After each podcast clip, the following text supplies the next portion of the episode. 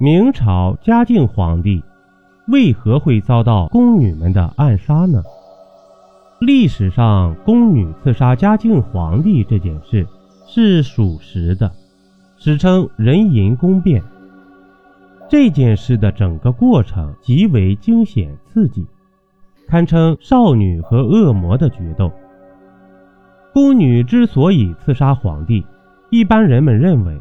是他在某些方面比较变态吧，所以嘉靖一辈子都在修仙当皇帝吗？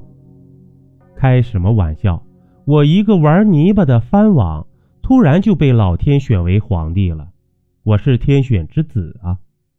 当皇帝什么的都是你们凡人俗人干的事，我的使命是要和老天爷他老人家沟通，别打搅我升仙了。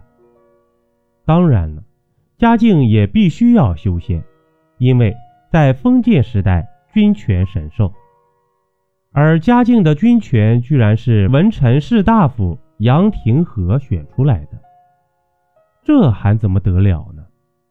以后在朝堂上，是你杨大人和一帮彪悍的尖牙利嘴的文人说了算，还是我皇帝说了算呢？所以，嘉靖到北京之初。一定要闹进宫门事件，还有后来的大礼仪事件，就是告诉大家，爷爷我是天选的，不是人选的。有本事你们不要让我做这个皇帝啊！要做那就别左右我。任京当了皇帝以后，始终不信任文臣，始终在平衡各派势力。人淫宫变这件事。经过是非常诡异恐怖的。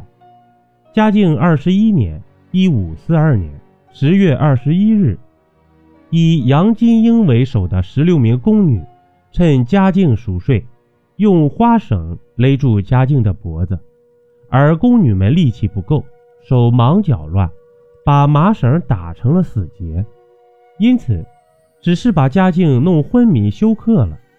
然后方皇后赶到。将宫女们制服，嘉靖经过抢救苏醒了。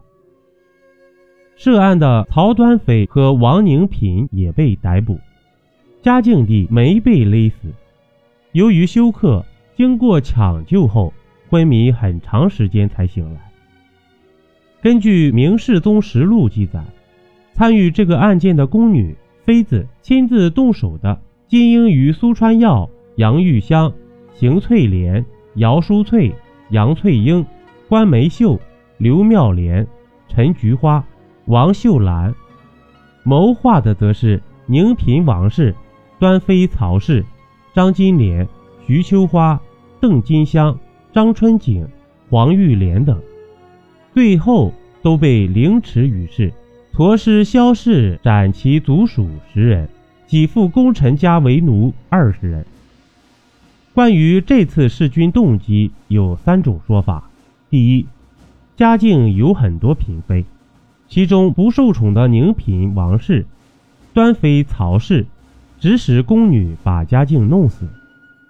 这说法其实站不住脚。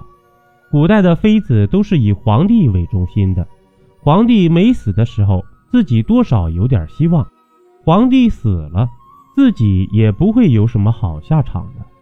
所以，单纯因为失宠害死嘉靖意义不大。第二种，嘉靖皇帝迷信道教，求仙炼丹，其中炼丹需要精血，所以令礼部派员在京城、南京、山东、河南等地挑选了民间少年处女进宫，成为宫女。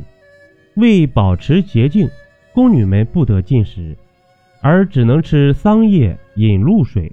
动辄遭受殴打，有二百多位宫女因此被打死，怨气很重。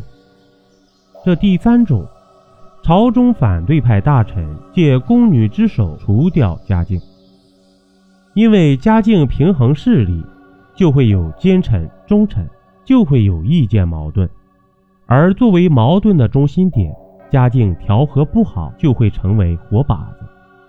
这三种理由。单独出来都很牵强，但是合并到一起，完全可以成为刺杀嘉靖的合理理由。封建迷信是不对的，但是有的时候在嘉靖这个奇葩皇帝身上，确实又很灵验。本不是太子，当了皇帝，十多个宫女刺杀没死，在位四十多年，用奸臣国家富强，用文臣奸臣扫地，几次变换还取得了胜利。如果不用运气来解释的话，就实在是不好解释了。本集播讲完毕，点个关注，订阅一下哦，下集我们不见不散。